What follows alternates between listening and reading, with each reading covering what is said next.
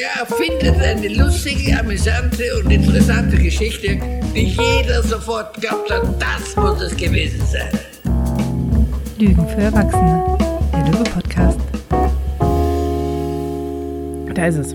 Hallo, wir sind Stefan. Guten Morgen, Stefan. Morgen. Und ich, Ronja von Löwe. Von Haus aus sind wir Psychologen mit viel Neugier für systemisches Denken und gelingende Prozesse in unterschiedlichen Kontexten.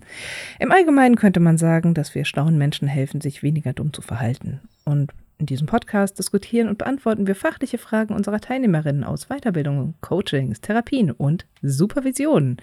Und heute mit einem Thema, ähm, nachdem wir nicht zwingend gefragt werden, aber mit dem wir häufig antworten. Mhm. Nämlich mit dem Thema Macht und Ohnmacht. Ja. Ähm, genau, als kleiner Zusatz auch zu der Reihe zum Thema Verantwortung, die wir gemacht haben. Und ja, so wie das Thema Verantwortung und naja, Stefan, gehört das Thema Macht und Ohnmacht zum Thema Verantwortung dazu? Kann man das eine ohne das andere denken? Naja, denn natürlich denken kann man immer sehr schön ohne, also man kann auf jeden Fall losgelöst davon denken. Aber klar ist auch, wir haben jetzt, uns jetzt in den vergangenen Folgen mit dem Themen Verantwortung und Kontrolle, Ohnmachtsausbreitung, teilweise auch Schuld beschäftigt. Und dann ist es sehr, sehr ein kleiner Weg zu Macht und Ohnmacht. Also weil Ohnmacht hatten wir ja eh schon, dann fehlt eigentlich uns bloß noch der Machtteil. Und da wir uns ja Verantwortung in sozialen Systemen angeguckt haben, ist jetzt auch das Thema Macht in sozialen Systemen spannend, weil natürlich dann Verantwortung und Macht kann man natürlich auch parallel denken. Es sind nicht ganz deckungsgleiche Konzepte, aber man kann sie gut übersetzen, insbesondere so, wie wir das aufbereitet haben. Und ähm, ich denke mir einfach, weil es so gut passt, dass man jetzt noch so ein bisschen Macht aus einer soziologisch-systemischen Sicht so nochmal durchdekliniert. Dafür passt das noch ganz gut. Ich sehe das auch wie eine Art Bonusfolge zu der Staffel, wenn man sagt, so hey, jetzt äh, sind wir thematisch so eingetaucht, jetzt können wir das auch nochmal so anschauen. Genau. Ja, wunderbar. Du dann. Ähm, in den Weiterbildungen ist das ja immer das Thema, bei dem ich mich zurücklehne und dich machen lasse. Ja. Ähm, oder eins der Themen, bei denen du mehr vorne stehst. Deshalb würde ich das hier jetzt genauso machen. So, wie meine Weiterbildung schmeiße ich ab und zu vielleicht mal ein Beispiel rein und mache noch eine Anmerkung, aber wie schon in der Staffel würde ich dich hier weiter federführend sehen, gell? Ja, das können wir gerne machen. Und gleichzeitig, ich werde jetzt auch versuchen, einen kürzeren Abriss zu machen, weil du weißt ja, ich kann mich da ganz gerne mal drin verlieren. Ja, ja, ja. Und vor allem, wenn wir da noch in Diskussionen kommen mit Teilnehmenden und Co., dann ist da, oh, kriegt man gut Zeit weg. ähm, weil es auch spannend ist. Naja. Durchaus. Ja, dann äh, wir kommen mal rein, denke ich. Bitte. Und ich denke, wir schaffen schon was Dialogisches. Das schaffen wir schon noch. Gut, also dann ähm, vielleicht von der Kernidee erstmal. Wenn wir uns mit Macht beschäftigen, neben einer äh, neben so einer moralischen Nummer oder einer psychologischen Nummer, können wir uns gerne die soziologische Nummer nochmal angucken. Also Macht als ähm, Element auch von sozialen Systemen. Und hier kommt eben Niklas Luhmann wieder. Ne? Der hat dazu auch ein paar Definitionen vorgenommen und eine Kernunterscheidung, die er vornimmt, ist die Unterscheidung zwischen realer Macht, also struktureller Macht auch genannt, und kommunikativer Macht. Mhm. So, die, die, da gehen wir mal rein. Ne? Also, was meinen wir damit? Also, was bezeichnet denn strukturelle Macht oder reale Macht? Ähm, wenn ich jetzt was zeichnen wollte, dann würde ich zwei Männchen malen und eins davon ist äh, sozusagen etwas, steht höher als das andere. So kann man sich das jetzt gerade sinnbildlich vorstellen. Äh, und ein Pfeil nach unten. Das mhm. heißt, ähm, Luhmann geht davon aus, dass es in sozialen Systemen Macht gibt und dass äh, Macht notwendig ist, äh, damit soziale Systeme funktionieren können. Das heißt, mit der letzten, letzten Folge haben wir es Rolle genannt. Mit der Funktion, die eine Instanz hat, äh, wird sie auch mit Macht ausgestattet. Macht ist definiert als, ich kann jemanden zu etwas zwingen, was die Person sonst nicht täte, oder aber ich kann die Person von etwas abhalten, was sie sonst gerne täte. Mhm. So, das ist quasi Macht. Und in der Gesellschaft wird anhand von Rollen Macht verteilt, eben damit man sagen kann, man kann gewisse Strukturen rausbilden. Ja. So, das, das kann man überlegen. Also der Bademeister kannst du dir sagen, hier, hier wird nicht gerannt, hier ist nass. ähm, das, das obliegt ihm. Umgekehrt wirkt das ulkig. Ja? Eltern haben eine gewisse Macht gegenüber ihren Kindern. Und müssen die auch, auch ausüben. Und genauso ist es mit Noten in der Schule oder Diagnosen in äh, therapeutischen Kontexten oder auch das Thema Unterweisung, Anweisung bis hin zu Abmahnung in beruflichen Kontexten und Co. Das ja. heißt, hier sind auch gewisse Machtmittel und gewisse Möglichkeiten da, die die Mächtige, der Mächtige dann hat, um dem der anderen Person, die dann als Ohnmächtige als die man bezeichnen kann in dieser Konstellation, eben das Leben schwerer oder also in irgendeiner Art und Weise schwerer zu machen. Ja. Ich kann, ich hinterrichte dich daran zu leben, wie du leben möchtest. Das wäre die strukturelle Macht. Für mich ist da immer sehr wichtig, nochmal zu betonen, bei struktureller Macht geht es nicht um kompletten Menschen, sondern es geht um Rollen. Eine mhm. Rolle hat Macht über eine andere Rolle. Und ja. wir können die Personen in den Rollen austauschen die Rollen haben mhm. weiterhin ihre Macht. Ja, ja. Und deshalb finde ich sie dann immer so dieses, naja, eine Rolle macht die andere Rolle ohnmächtig. Und man mhm. muss ja auch sagen, Rollen sind nicht nur mit Macht, sondern auch mit Ohnmacht ausgestattet. Mhm. Ja. So, also die, die Macht des einen macht die andere Person nicht ohnmächtig, sondern auch die Ohnmacht des einen führt zur, zwingt die andere Person dazu, mächtig zu sein. Mhm. Bei Eltern und Kindern finde ich das ein schönes Beispiel. Ja. Weil wir sagen, das Kind ist ohnmächtig, muss ich als Elternteil ja gewisse Pflichten übernehmen. Genau. Das heißt, macht Spaß. Äh, naja, wenn man denkt so, boah, ich bin mächtig. Wenn ich mächtig bin, dann kann ich andere Menschen oder andere Rollen, haha, ne? Naja, das Blöde ist halt, äh, Macht muss auch ausgeübt werden, damit sie sich selbst legitimiert. Also das heißt, eine Macht, die da, wenn ich eine mächtige Rolle habe und diese Macht nicht ausübe, dann ist das in der Regel ungünstig, mhm. weil ich in der gesellschaftlich genötigt werde, das zu tun. Und das sind sehr, sehr viele spannende Geschichten jetzt denkbar. Was passiert, wenn jemand einfach seine Macht nicht ausführt? Ja. Das ist so, stell dir vor, du bist da im Museum und da sind lauter Jugendliche beisammen und die fangen an so mit äh, Eddings auf den Bildern rumzukrakeln und gucken rüber und da sitzt jemand an der Seite, hat zwar so eine Schaffnermütze auf oder so, aber sagt dann halt nichts und heißt, hey, der macht ja, die macht ja gar nichts, der macht ja gar nichts. Ja, und dann äh, wird's immer irrer. Also das heißt, reale Macht muss ausgeübt werden, damit sie, damit sie sich selbst legitimiert. Heißt eben, wie du schon so schön sagst, ich kann an meiner Macht auch leiden. Nämlich Mist, ich muss das jetzt machen. Ich muss der Mitarbeiterin, die ich eigentlich mag, äh, und so, aber das Verhalten, was hier ist, muss ich zum Beispiel ahnden. Das kann ich nicht laufen lassen, weil ich werde auch beobachtet von anderen Mitarbeitenden, von meinen Vorgesetzten wiederum, wo ich ja eigentlich immer die ohnmächtige Person bin und so. Mhm. Ja. Und das heißt es, jetzt muss ich Macht ausüben und muss auch ein Machtmittel wählen. So. Ja, und das passiert ja ganz, ganz schnell. Ähm, ich hatte letzte Woche einen Teamtag und mhm. habe da auch über das Thema Macht und Ohnmacht gesprochen und ähm, habe einfach das, was im Raum war, als Beispiel genannt. Auch so dieses, ich bin gerade die, bei der sich keiner wundert, wenn sie vorne steht, was an die Flipchart malt und wenn ich eine Anweisung gebe, wie gehen Sie mal zu zweit zusammen, tauschen Sie sich mal fünf Minuten über folgendes Thema aus, dann machen das gerade alle. Ja. Wenn das jetzt in genau diesem Moment irgendjemand anders im Raum machen würde, selbst wenn es der, ähm, der Leiter von der Abteilung war, die da saß, mhm. dann fänden das gerade alle hochgradig seltsam. Weil gerade aktuell klar ist, ich habe die Rolle, ich bin Referentin und damit habe ich gerade die Macht zu sagen, macht mal. Mhm, ja. Genau. Und die anderen hatten einen sehr viel entspannteren Tag als ich. Die waren nämlich, also ich war an dem Tag auch, es war super heiß. Ich wäre viel, viel lieber Teilnehmerin gewesen. Hätte ich mich hinsetzen können, in die Luft gucken können, hätte alles blöd finden können. Wie geil. Also, macht es nicht immer angenehm.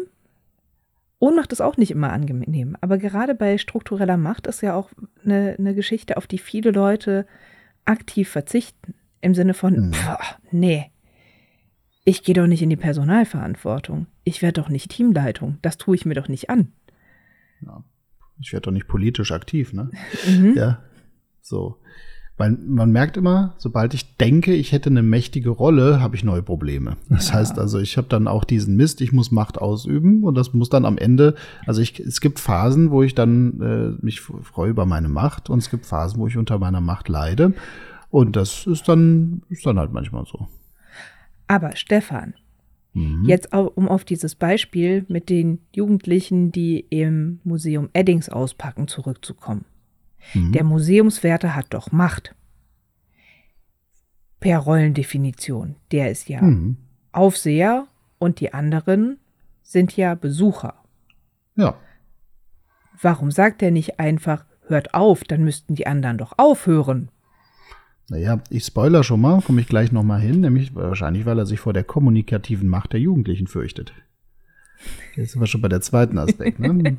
ja, ja, ich hab, hast du gemerkt, ja? ich habe dir voll den guten Übergang geschaffen. Das passt.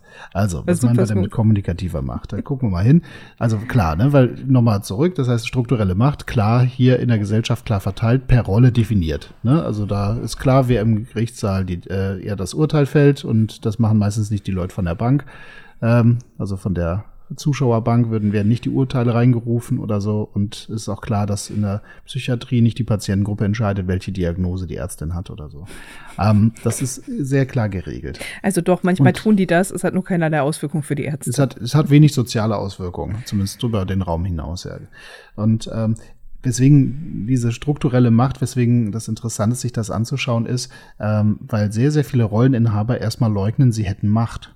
Warum? Weil selbst wenn ich jetzt irgendwo vorne sitze an, äh, ich mache den Frontdesk von einer großen Firma oder von irgendeiner äh, Beratungseinrichtung oder so, in dem Moment fühle ich mich nicht überhaupt nicht mächtig, sondern sehr abhängig von allen, die reinkommen, von den Bedingungen, von den Beratungskräften, die irgendwie mir vorgesetzt sind und und und und und. Ich bin doch nur bescheidenes, äh, bescheidene Dienerin im Weingarten des Herrn, sitze hier quasi nur am äh, so zentralen Punkt aber ich habe ganz schön viel Macht dadurch, dass ich an diesem Tisch sitze. Ich kann nämlich zum Beispiel entscheiden, wen ich wann dran nehme, wen ich noch warten lasse, ob ich die Tür öffne oder nicht, ob ich ein Telefon abnehme oder nicht, mhm. ob ich ein Gespräch für sinnhaft erachte oder für beendenswürdig. All das sind äh, Dinge, wie ich Macht ausüben kann, ohne es zu merken. Und das finde ich immer sehr, sehr wichtig in Trainings, Seminaren und Co. Leuten zu vergegenwärtigen, auch egal wie ohnmächtig du dich immer fühlst.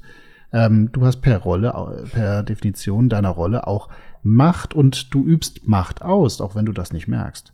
Und mhm. sei dir bewusst, dass du Macht ausübst, denn ähm, wir haben ja dort den anderen Part bei der strukturellen Macht, nämlich die Ohnmacht. Und Leute hassen es bis ins Mark ohnmächtig zu sein, wie wir letzte Folge schon gesagt haben. Beziehungsweise auch hier gibt es zwei Varianten. Ne? Man kann an seiner Ohnmacht froh sein. Also kann sagen, so, ich bin ohnmächtig und mir geht's gut damit.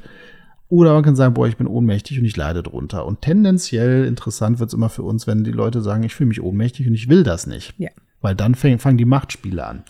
Ähm, da kommen wir jetzt gleich in die kommunikative Macht. Aber deswegen ist für mich so relevant, äh, strukturelle Macht, ja, haben wir hier, ja, da gibt's Machtmittel und ja, du hast die Macht letztendlich schon. Auch wenn du dich nicht mächtig fühlst, heißt das nicht, dass du nicht Macht ausübst. Und das ist dann wieder so ein Teil, wo wir dann zur Verantwortung rüberhüpfen könnten, aber ich hüpfe lieber rüber zur kommunikativen Macht, habe ich jetzt schon angekündigt. Was ist denn mit kommunikativer Macht gemeint? Ähm, naja, wäre alles nur strukturelle Macht, dann wäre alles relativ easy. Dann wären wir wie ein Ameisenhaufen. Gut so koordiniert und dann würde Gesellschaft so funktionieren. Ähm, aber wir haben nicht nur diese eine Form von Macht, die, sage ich mal, per Definition verteilt ist, sondern auch eine, die äh, wird ausgehandelt. Da ist von vornherein nicht klar, wer mächtig und ohnmächtig ist. Das ist Teil eines Interaktionsprozesses. Mhm. Ähm, hier würde ich jetzt nicht eine Person oben und eine unten malen oder so und einen Pfeil nach unten oder so, sondern die würde ich auf Augenhöhe malen. Ja. Die sind erstmal beieinander, selbe Ebene. Und ähm, hier heißt es, wer hier die mächtige und die ohnmächtige Instanz ist, das wird jetzt, ja, das, das wird ausgehandelt. Da, wird, da sind auch alle Mittel erlaubt, alle Möglichkeiten, was so geht. Ja, und hm? also für mich, also ich mag immer die, gerne die Unterscheidung zu sagen, strukturelle Macht besteht zwischen Rollen, kommunikative zwischen Personen. Mhm.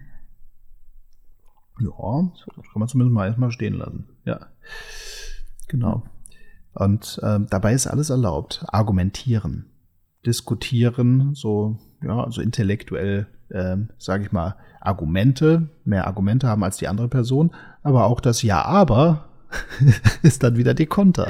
Schweigen, ja. weinen. Mhm. Nee, ist alles okay. Nee, Einfach passt. Mir geht's, oh, oh, ja. nee, mir geht's gut. Aber du, hast dich so, du, du, hast dich so entschieden, das so zu machen. Und das ist jetzt in Ordnung für mich. Wir müssen da auch gar nicht mehr drüber reden. das ist doch jetzt wieder genau deine komische Psychoart, die du da, da drauf hast. Ne? Also, also das heißt, also alle möglichen Formen sind erlaubt. Alles. Auch äh, schweigen, weggehen, ähm, die Tür zu einfach rausgehen, ähm, dann die, alte Sachen wieder, olle Kamellen aufwärmen. Ja, und, und, ja. und das Ding ist eben, es ist erlaubt, weil man in der kommunikativen Macht nichts verbieten kann. Ja. Das zeichnet für mich äh, kommunikative Macht auch noch aus. So, du kannst sie nicht hindern. Du kannst nicht sagen, jetzt red doch endlich mit mir. Oh, sitzen Leute mhm. da und schweigen weiter. Wir können uns im Miteinander natürlich auf gewisse Spielregeln einigen. Aber grundsätzlich, pff, ich kann sagen, ich gehe in Hungerstreik. Mhm. Das ist eine großartige Form kommunikativer Macht. Ich kann sagen, dann gehen wir jetzt in die Urabstimmung für einen unbegrenzten Streik bei der Bahn. Können wir ja. machen. Mhm. Ist kommunikative, ist nochmal gepaart auch mit struktureller Macht, weil du natürlich ja, dann eben auch eine Gewerkschaft hinten dran haben musst und so weiter und so fort. Da merkt man auch, es gibt einfach diese, diese Mischformen. Die werden dann. Ja, aber, aber nimm die Schulverweigerung, das ist auch eine spannende Mischform. Oh. Aber hier kommt die Kommunikation. Ne, dann nimmst du die Gewerkschaft raus. Für Schüler gibt es keine Gewerkschaft. Ja. Äh, ja, aber das ist genau sowas. Herrlich. Und ähm, selbst, und deswegen ist das Spannende, weswegen Paartherapeuten nicht besser streiten als nicht Paartherapeuten. Weil in dem Moment, wenn ich äh, hergehen würde und sagen würde, halt, Moment mal, wie, wie kommunizierst du denn gerade? Das ist äußerst verletzend und absolut nicht gewaltfrei. Und die, das ist nicht die Regel, so werden wir hier nicht miteinander reden. ähm, so, dann ist das auch nur wieder kommunikative Machtausübung und die andere Person kann sich dazu entscheiden, wie beim Tango einfach den Fuß davor zu stellen, zu sagen, doch, das ist jetzt vollkommen okay und so wie du das hier gemacht hast, mache ich nicht mit. Und dann habe ich verloren. Das heißt also, wer versucht, die Regeln im Streit zu definieren, streitet auch gerade. Ja. Und das ist das Herrliche bei struktureller Macht. Ne? Hm, bei kommunikativer. Äh, Quatsch, bei ja. kommunikativer, sorry, ja, bei kommunikativer Macht. Ähm, du hast noch ein Beispiel? Äh, also der kommunikative, ja, oh Gott, ich habe noch ein großartiges Beispiel. Mhm. Ähm, ich habe mal eine neue Patientin ambulant aufgenommen und genau, war das erste Mal, dass wir uns gesehen haben. Wir waren vorne am Counter, ich habe die Karte eingelesen und der Raum, den ich hatte, war ganz hinten ähm, im Gang. Und ich wollte dann halt irgendwie hatte ich keine Lust, mit schweigend dahinter zu laufen. Ich hatte aber auch keine Lust, jetzt schon eben tiefes Gespräch einzusteigen. Die Dame war zum ersten Mal da und deshalb habe ich so ein bisschen, hier sind Toiletten, da, da, hier ist das, da. Also habe einfach nochmal gesagt, wo sind wir hier, was sind die Räumlichkeiten und dann, gut, kommen Sie rein und waren im Raum. Das war keine 30 Sekunden gedauert wahrscheinlich, bis wir da hinten mhm, waren. Ja. Und sie setzt sich hin, guckt mich an und meint, den Smalltalk können Sie sich allerdings sparen. Mhm. Wo ich dann auch dachte, so dieses, hui, toll, jetzt fange ich an Spaß zu entwickeln. Weil das genau so ein Ding war von, ich wusste, die hat auch schon ein paar Therapeuten durchgehabt. Ja. Und das war auch so ein Ding von, ich war deutlich jünger als sie. Mhm. Was man, und der hat mich auch echt so ganz, ganz kritisch gemustert, hat auch so die Umgebung ganz kritisch gemustert. Also ich hatte so direkt den Eindruck, so, hm, die hat hier gerade irgendwas, was nichts mit mir zu tun hat als Person erstmal. Also dafür kannten wir uns noch nicht lang genug. Kann sein, dass ich irgendwie nach irgendjemand aussah, passiert ja manchmal. Ähm, aber wo ich auch dachte, so dieses, dieses Ding, wo man eigentlich sagen würde, in einer Therapie bestimmt erstmal die Therapeutin, worüber geredet wird, auf welche Art geredet wird und außerdem hier, wir waren auf meinem Turf. Mhm. Und sie kommt oh, und macht erstmal, hören Sie auf, so zu reden. Also packt erstmal ihre kommunikative Macht aus. Ich habe dann, weil ich habe dann sowas gemacht, wie ja, super, dass Sie das sagen. Dann, was brauchen Sie stattdessen? Also habe es nicht mit ihr nochmal thematisiert, aber ist immer noch eine meiner liebsten Stories. Ich habe sie dann auch nicht wiedergesehen. Ja. Sie ist zu einer anderen Therapeutin gegangen, was auch okay war, aber. Mhm. Ah ja. Das ist, das ist das Schöne äh, man muss ja sagen, gerade die Frage ist ja auch, so ein therapeutisches Setting ist ja strukturell durchaus eine Einladung in die Ohnmacht. Genau, deshalb. Jemand anderes entscheidet sich eventuell über Monate hinweg, wann, wann die Person mich überhaupt erst sieht. Mhm. dann kann ich mir in manchen Kontexten nicht mal aussuchen, wen ich dann sehe. Ja. Und dann muss ich mit der Person dann los und die haben dann auch noch lauter Ideen, was die wissen wollen, damit sie ihren Antrag schreiben können und so weiter und geben natürlich Fragen vor. Es ist jetzt nicht so, dass ich meinen Plan habe, passen Sie auf, die Therapie geht die nächsten sechs Stunden so, ähm, das heißt, ich komme jetzt schon eine Ohnmachtdynamik und wenn Ohnmacht sowieso Teil meiner äh, Thematik ist, mit der ich komme, mhm. heißt es, sämtliche Muster, die ich auch sonst habe, wenn ich mich ohnmächtig auf der Arbeit fühle, ohnmächtig in der Familie gefühlt habe, was weiß ich nicht, dann übertrage ich das auch erstmal hier rüber und die Spiele gehen weiter. Das ist ja das ganze Thema Übertragung und so weiter. Das macht schon Spaß. Und was sind so kommunikative Machtmittel, um sich nicht mehr so ohnmächtig zu fühlen? Naja, kritisieren, was du sagst, mhm. so kritisieren oder auch bewerten. Wer ich, wenn ich bewerte, Dingen einen Wert beimesse oder auch ne, in diese Richtung komme, dann äh, komme ich wieder aus so einem Ohnmachtserleben raus. Urteilen. Bei ja? Bewertung, ähm, guck dir einfach eine Google-Bewertung an. Oh ja, das ist Google-Bewertung. Ha, Drecksau, hab ich's dir gezeigt. Einen Stern, weil du mich hast warten lassen. Ja, ja, ja, und das sind ja immer genau dieses, ich habe mich irgendwie, also sehr, sehr häufig, ich habe mich auf irgendeine Art und Weise ohnmächtig gefühlt. Man genau, kommt nicht maximal. durch, man kriegt keinen Termin. Ich habe fünfmal angerufen, es ist jemand drangegangen. Wie kann man nur? Hm. Und dann und dann hole ich eine höhere Instanz rein, die dann fiese Auswirkungen hat. Das geht so schon fast wieder in eine geile Kombo, nämlich wo wir merken, wo die Interaktion zwischen struktureller Macht und kommunikativer Macht stattfindet. Google-Bewertung ist jetzt noch nicht wirklich strukturelle Macht, sondern würde ich jetzt eher kommunikativ sehen. Aber ich nehme mal ein paar Beispiele, wo es klarer ist. Ähm, wenn ich, wenn zum Beispiel sagst, so Mist, ich krieg in der Behörde nicht das, was ich will, oder ich krieg bei dem Amt nicht das, was ich will, also was mache ich? Ich will die Vorgesetzten sprechen. Das ist so der Klassiker. Ich versuche dann mit meiner kommunikativen Macht, werde ich dann dafür sorgen, dass ich eine Person auf meine Seite kriege, die mächtiger ist als die Instanz, die mich gerade ohnmächtig macht in meiner Geschichte. Und dann kriegt die auf den Sack und dann ist vorbei. Das heißt, wie kann ich mit meiner kommunikativen Macht strukturelle Macht aktivieren? Das ist so ein ganz großes Ding. Die Vorgesetzten sprechen wollen, ähm, sowas wie ähm, ich schreibe den Brief an den Bürgermeister. Das ist so ein ganz beliebtes Thema. In der Schule. Thema. Wir äh, schalten einen Anwalt ein. Dann werden Sie ja mal sehen, ob unser Sohn versetzt ja. wird. Genau, da holen wir den, dann gehen wir auf das sowieso der ganze Bereich Justiz, den lasse ich heute mal aus, aber der ist, ne, der ganze Bereich, jetzt, äh, das bringe ich vor Gericht, das bringe ich eine Anzeige rein und so. Das heißt, ich will da, dass jetzt strukturelle Macht greift in der ganzen Sache. Das ist leider auch bei so Paarkonflikten, wenn es um Kinder geht oder so, dass man irgendwann sagt, so jetzt greift man auch noch auf Struktur, versucht die strukturellen Mächte zu aktivieren, weil die kommunikativen Mächte nicht mehr reichen. Äh, und natürlich auch die Androhung, dass ja, das erfährt jetzt die Bildzeitung oder was weiß ich nicht alles. Das ist alles der Versuch, dass man sagt, ich will irgendwie strukturelle Mächte aktivieren, dass die ähm, aus meiner Ohnmacht heraus und kommuniziere. Ich sage dann immer dazu, dass gerade auch in Deutschland sehr viele Systeme antirevolutionär aufgestellt sind und dementsprechend sich vor solchen, ich sag mal, Anflügen und Überspringen der Hierarchieebenen und so davor recht doll schützen. Also würde jetzt jemand zur Institutsleitung gehen und sagen, äh, ich will mir die Therapeutin beschweren, dann ist in der Regel nicht die Institutsleitung so, die sagt, oh, was ist das für eine Therapeutin? Es geht ja gar nicht, der hau ich aufs Licht.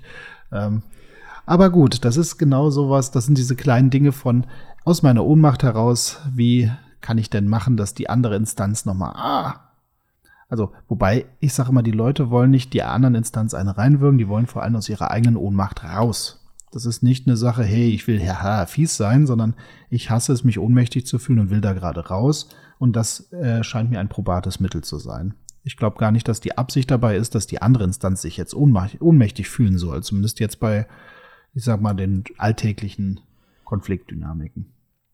Später irgendwann mal.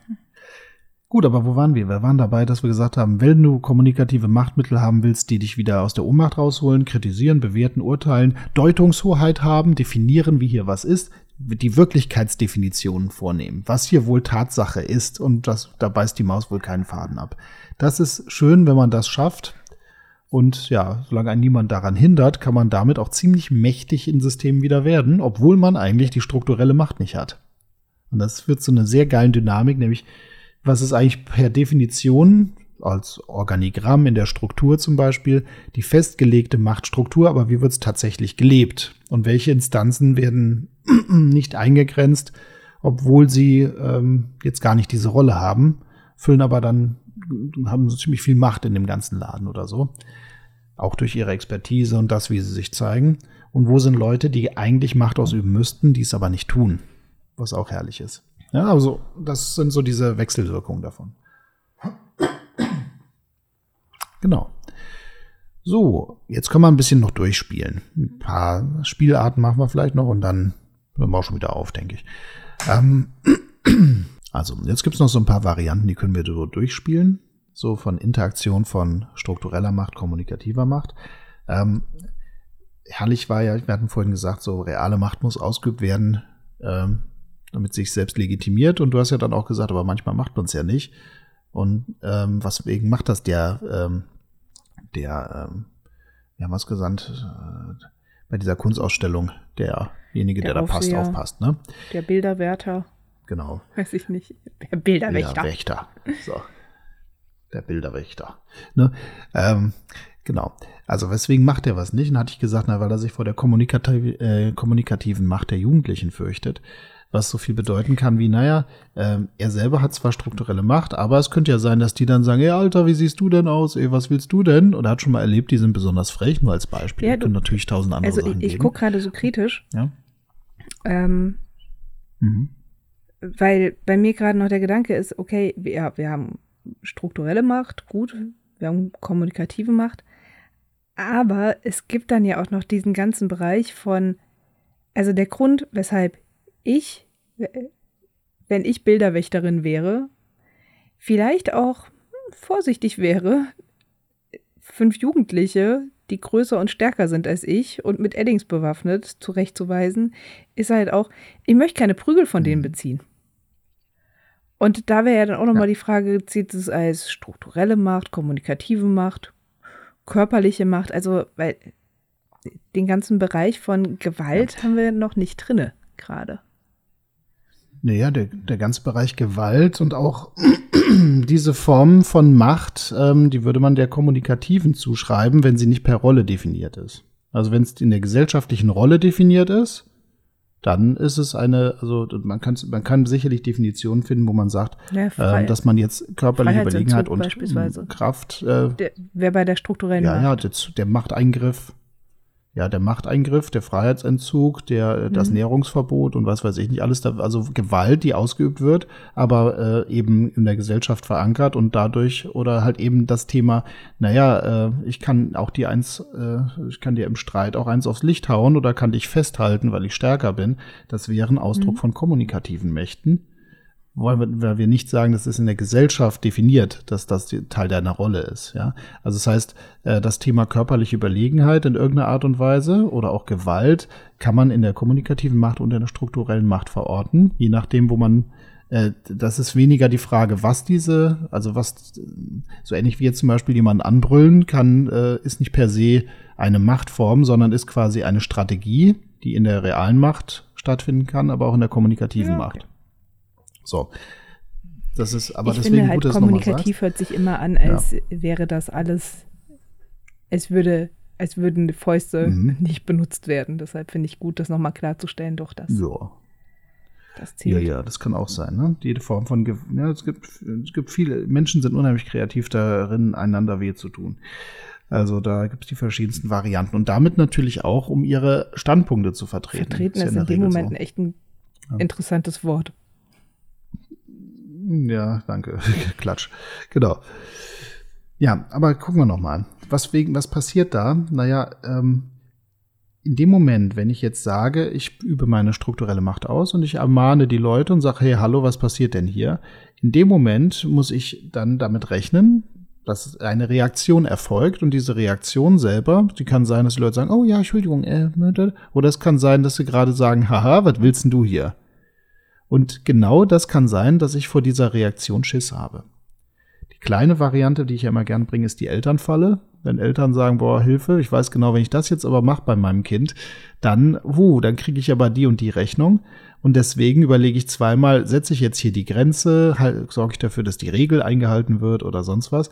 Weil ich weiß, dann haben wir gleich hier wieder so ein, so ein Tara. Ja, ich verzichte mal drauf. Und Eltern, die Schiss haben vor diesem Tara zum Beispiel, die verzichten auf die Ausübung ihrer Macht, mit Folge davon, dass sie später immer weniger Macht mhm. ausüben können. Das Kind nimmt sie nicht mehr so ernst. Dasselbe gilt natürlich für Lehrkräfte, pädagogische Kräfte, die äh, in gewisser Weise, Weise zum Beispiel merken, Mist, an der Stelle bräuchte es eine Ansage, aber ich führe es nicht aus und dann mit der Zeit äh, merke ich einfach, man tanzt mal auf der Nase rum oder so. Typisches Referendariatsproblem. Ja, man möchte coole Lehrerin, coole Lehrer sein und merkt dann, na, ich werde hier voll ausgetestet, bin gerade hier der Weicheste im Raum. Das ist nicht gut. Und gleichzeitig ist wieder diese Härte und diesen Drill rein, das ist auch nicht die Form von Pädagogik, für die ich unterwegs bin. Ne? Also das kann man immer jetzt äh, in verschiedener Weise durchdeklinieren. Ähm, aber das, das, ob man es jetzt Elternfalle nennt oder auch Führungskräfte, die äh, ja, sage ich mal, bei einem Konflikt nicht klar sagen, was die Folgen sind, wenn nichts passiert. Also, dass man auch sagt, was passiert, wenn ihr diesen Konflikt nicht im Griff habt und was wollen wir verhindern? Nämlich, wenn wir jetzt, wenn ihr diesen Konflikt nicht den Griff, Griff kriegt, dann wird das und das und das passieren und ich, wir werden die und die Mittel ergreifen. Das wollen wir nicht und wir haben jetzt gemeinsam die Chance, das zu verhindern. Ich erlebe aber häufig, dass Führungskräfte nie eine endgültige Konsequenz in Aussicht stellen, sondern nur, hey, hier ist ein Konflikt, das ist aber nicht gut, klärt das bitte, ja? Mhm. Wollt ihr das? Hoffentlich. Bitte. Ja. Und es gibt für die Beteiligten keinen wirklichen Grund, das wirklich hinzukriegen, weil die Führungskraft keine Auswirkung oder Konsequenz ankündigt, was passiert, wenn der Konflikt weiter besteht. Ähm, das ist so eine der ähm, Spielarten, die ich interessant finde. Und die andere Spielart, die ich spannend finde, ist natürlich das ganze Thema Provokation.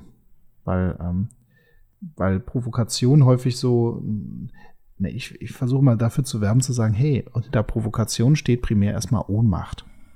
Provokation kommt immer von einer ohnmächtigen Instanz gegenüber einer mächtigen Instanz, zumindest wenn wir strukturelle Macht uns anschauen.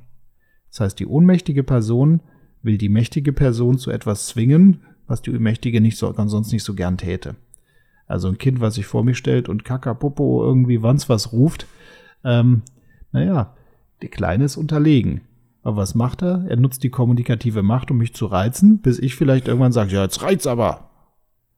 Ja, und er will das ausreizen, das Spiel. Und dasselbe gilt für den Demonstranten beim Polizisten oder, naja, für die, äh, auch für die äh, Therapiebereichen, wo man sagt, ja, was haben Sie überhaupt studiert? Was soll das denn hier und so fort? Äh, man will gucken, lässt, lässt die Person sich reizen. Politische Diskussionen übelst. Da geht's nur darum. Ja, leider viel zu wenig um die Sache. Genau, also das finde ich auch nochmal spannend, die Provokation als Element. Ja.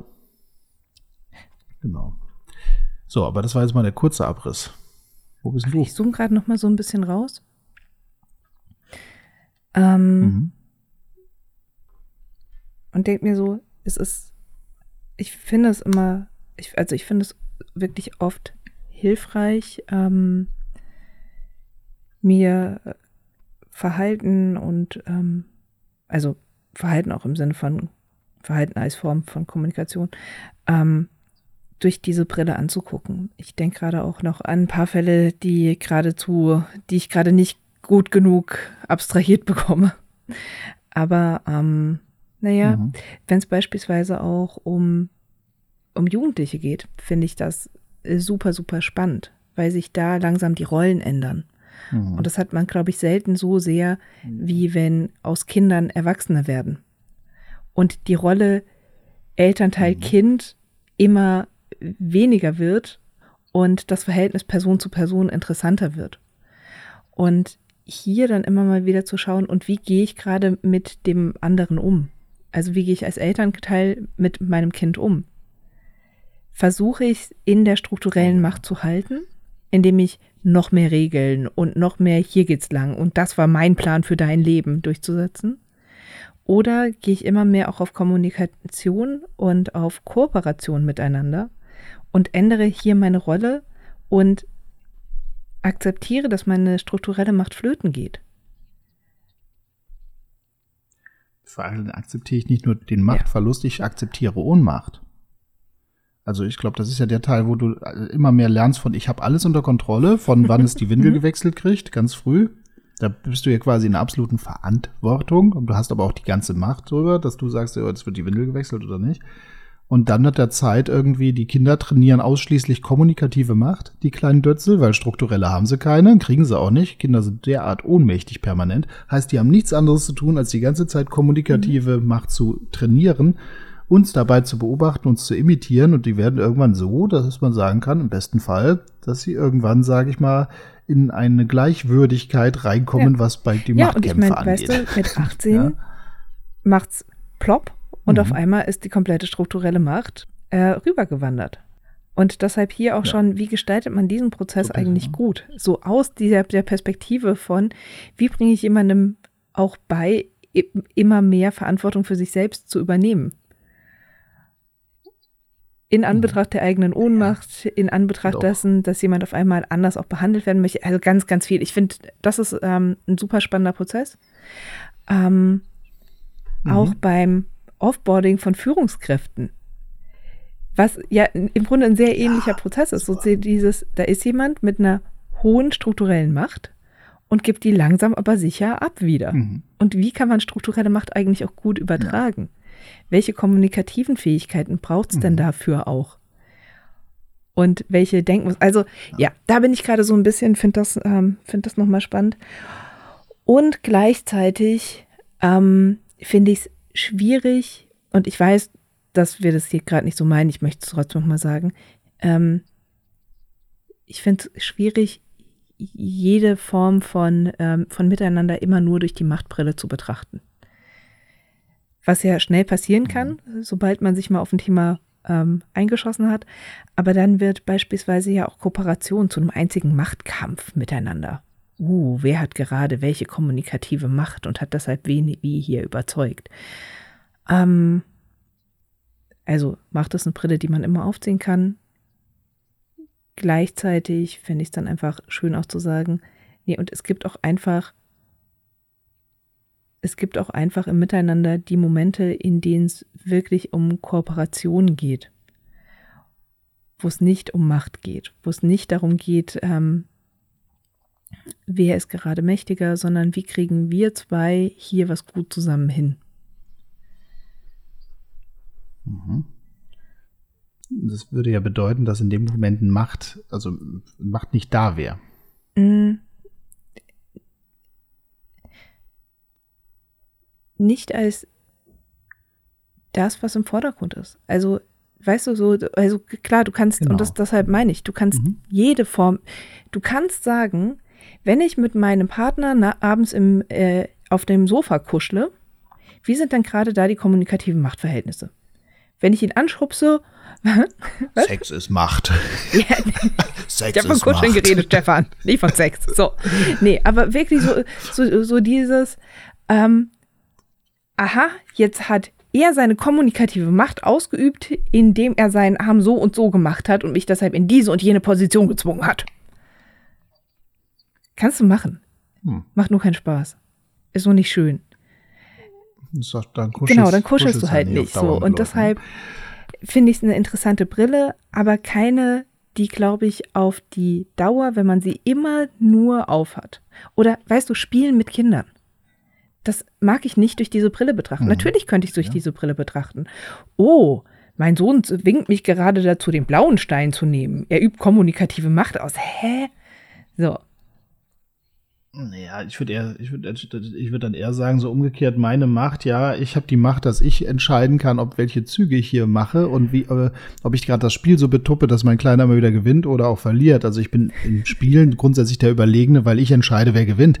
Äh, da geht's ja schon los. Also, ja, genau. Und dann finde ja, ich, genau, und dann finde ich es eben genau, wirklich dir. schön, nochmal andere mhm. Konzepte mit reinzubringen, wie beispielsweise Bezogenheit, wie Resonanz, wie all diese Dinge. Ja das ganze Konzept von Ge Gleichwürdigkeit. Genau, und dann und bin ich nämlich bei sowas wie beispielsweise, ja. wenn ich mir ein Paar anschaue, das gerade in einer Streitsituation ist, kann es mhm. natürlich spannend sein, mir die auch strukturellen Machtverhältnisse anzugucken. Wer hat hier mehr, ähm, mehr Geld? Wer ist, hat den höheren Status in der Familie gegebenenfalls auch? Ähm, mhm. Wer hat mehr Zuspruch durch den Freundeskreis, mehr soziale genau, Akzeptanz, dem ging es alleine schlechter alleine und so weiter. Wer ist im Falle von Krisen, und wer hat weniger Assets. Wenn ich nur so, darauf ja. fixiere, verliere ich aber auch ganz viel anderes aus dem Blick, was auch wichtig ist. Nämlich beispielsweise mhm. Gemeinsamkeiten, wofür machen wir das hier miteinander und so weiter. Also gar nicht im Sinne von Macht spielt. Es gibt Situationen, in denen man diese Brille nicht aufziehen darf, aber wer das die Welt, glaube ich, nur durch diese Brille betrachtet, wird auf die Dauer unglücklich und übersieht ganz viel anderes Schönes. Ich glaube, das ist einfach nur das, was ich sagen will. Weil wir gerade so voll im und da hast du Macht und da und da und da und da. Und es stimmt, aber du genauso, wenn ja, du sagst, guck mal, überall ist Sauerstoff und Materie. Hm. Ja, natürlich. Und dann vor allem ein bisschen Materien denken, ist voll spannend.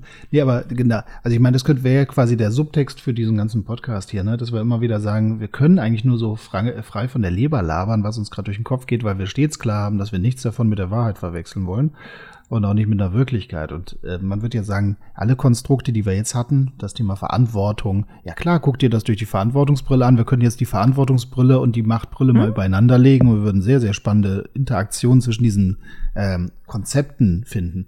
Auch genauso Kontrolle und Macht. Ja, wie ist das denn, wenn ich mit Macht ausgestattet bin? Aber und, und dann, wo ist die Kontrolle? Und ist das so? Und auch ähm, Ohnmachtsausbreitung oder auch das Thema Schuld, das sind alles bestimmte Brillen, die ähm, interessant sein können und gleichermaßen, ja, weil sie gerade so interessant sind, kann man mal durchdeklinieren, gucken, machen, tun. Aber nichts davon ist äh, dafür geeignet, dass man sagt, ich lass mir das Auge lasern und ja. lass mir das einpflanzen. Da bin ich voll bei dir. Und es gibt ja auch sogar Strömungen, jetzt äh, zum Beispiel, wir reden jetzt über Macht als Phänomen und sagen, es gibt, es gibt, es gibt. Also sprachlich haben wir leider keine andere Möglichkeit, das ist immer wieder so zu machen. Jetzt gleichzeitig aber ähm, zum Beispiel Bateson, das ist spannend, der würde jetzt, äh, der würde Blitzherpes kriegen. Und naja, weil der zum Beispiel sagt, naja, Macht, äh, dass wir überhaupt von so einem Konzept wie Macht ausgehen und denken, es würde Macht geben, das wäre ein erkenntnistheoretischer großer Fauxpas. Also das äh, es ist absolut ähm, falsch, quasi in seiner Erkenntnistheorie, dass man überhaupt davon ausgeht, ist, dass man von Macht ausgeht, mit Macht weiterarbeiten wollte das wäre so, das wäre der große Fail. Das widerspricht den erkenntnistheoretischen Prinzipien von Bateson. Und das ist dann wieder die ganz andere Sache, wo man sagt, ja, ähm, nach dem Motto Bullshit. Und das ist ja das Spannende, was wir hier immer gerne machen, dass wir auch sagen, jo, nicht nur wir probieren Brillen an, prüfen sie auf Nützlichkeit, sondern ja, und wir sind auch immer wieder in der anderen Ecke und sagen, und angenommen, das wäre alles Bullshit, was wäre dann? Das mag ich. Ja, deswegen, sonst würde ich mich wahrscheinlich gar nicht trauen, solche Sachen hier rauszupampflemen. Ja, ähm, macht das ja häufig dann auch mit diesem ganzen Müssen, Müssen, Müssen-Thema. Wenn nicht deckungsgleich, dann zumindest doch verwandt und irgendwie in Verbindung mit. Und ähm, ich erlebe das als vor allem in der Therapie, wende ich das wirklich gerne an, wenn Leute sehr im Leistungs- und ich muss und was sind die Erwartungen an mich, so dann mal wirklich durchzudeklinieren, was müssen Menschen eigentlich? Um dann zu dem Punkt zu kommen, nee, muss gar mhm. nichts. Ja, soll mir mein Chef doch sagen, was er will. Muss ich nicht, kann mich krank schreiben lassen. Mhm. Oh, strukturelle Macht, ja. Meine Entscheidung, also pff, wenn ich im Museum Bilder bemalen will, weil ich finde, dass die besser aussehen, wenn ich drauf gemalt habe, dann kann ich das tun. Es wird Konsequenzen haben. Aber wenn ich bereit bin, die Konsequenzen zu tragen, kann ich das machen. Und deshalb hier zu sagen, nee, ich muss ganz, mhm. ganz, ganz, ganz, ganz wenig. Man kann mich zu sehr, sehr, sehr wenig zwingen. Atmen, Sterben. Das ist das Fiese. Meine, also mhm. die Reflexe meines Körpers, denen bin ich unterlegen. Aber wie, ich muss arbeiten gehen, weil ich Bürger bin. Nee, muss ich nicht. Ich muss keine Krankenkassenbeiträge ja. zahlen. Ich muss nicht Eben Weihnachten mit der Familie feiern. Muss ich nicht, muss ich nicht, muss ich nicht. Ja. Ja, genau. Da sind wir jetzt bei Kontrolle wieder. Ja. Da sind wir bei der Kontrolle und auch bei dem Thema Autonomie. Und deswegen, deswegen braucht es denn überhaupt strukturelle Macht? Es braucht strukturelle Macht, weil du nichts gegen Autonomie machen kannst. So, du kannst nicht verhindern, dass irgendjemand irgendetwas als nächsten Impuls startet und deswegen wird irgendwann Macht ausgeübt bis hin zur Fünf-Punkt-Fixierung oder Einzelhaft. Und selbst da ja? kommen Leute raus. So, also all diese Dinge, und selbst da kommen Leute raus. Selbst da können sich in der mhm. Fixierung können Leute Rasierklingen und Löffel schlucken. Und in der, und selbst in der Einzelhaft können Leute trotzdem weiter rumschreien, Sachen sagen, die sie nicht sagen sollen und so weiter und so fort. Ähm, wir, also dieses, das Gemeine ist ja, strukturelle Macht ist ja quasi per Definition da, weil wir die Autonomie und die Kontrolle nicht aus dem Menschen rauskriegen. So, was auch irgendwie, und es gibt viele verschiedene Versuche, die Autonomie und Kontrolle wegzunehmen. Ähm, aber da werden wir lang, kommen wir in sehr gruselige Bereiche. Aber das ist genau der Punkt. Macht ist quasi, ist versucht der Versuch einer Antwort auf eine viel größere Macht, ja. nämlich die Autonomie, die dahinter ja, steht. Weißt du, vielleicht müssen wir demnächst ja, mal anfangen, diese Geschichte von der, von der Macht andersrum zu erzählen. Mal mit der kommunikativen Macht anfangen und nicht mit der strukturellen. Könnte durchaus mhm. spannend sein, weil sich da nochmal anders liest. Ja bin mal gespannt. Vielleicht hören, vielleicht mal gucken, was passiert. Vielleicht hören manche Leute es einfach rückwärts hier. Ja. Es war mir eine Freude. So. Ja, Dito. Kann ich glaube, kommunikativ moderierst du gerade ab, wa? Du mächtiges Wesen, du. Aber dadurch, dass ich auf die Metaebene gehe, kann ich das kommentieren ja und bewerten. wieder die Kommunikation. Vielleicht fange ich an zu weinen. Ich weiß nicht, wissen, kommst du drauf? Was hast du beobachtet, dass Herrlich. du zu dieser Erklärung kommst?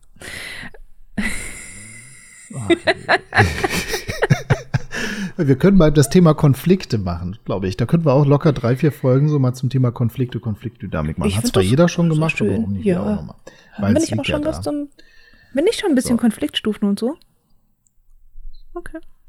So, für heute lassen wir es gut sein. Sagen, für heute lassen wir es gut sein, oder? Wir machen noch eine Abschlussfolge zu dem Thema mit einer Diskussion mit noch mehr Leuten drin. Freue ich mich drauf.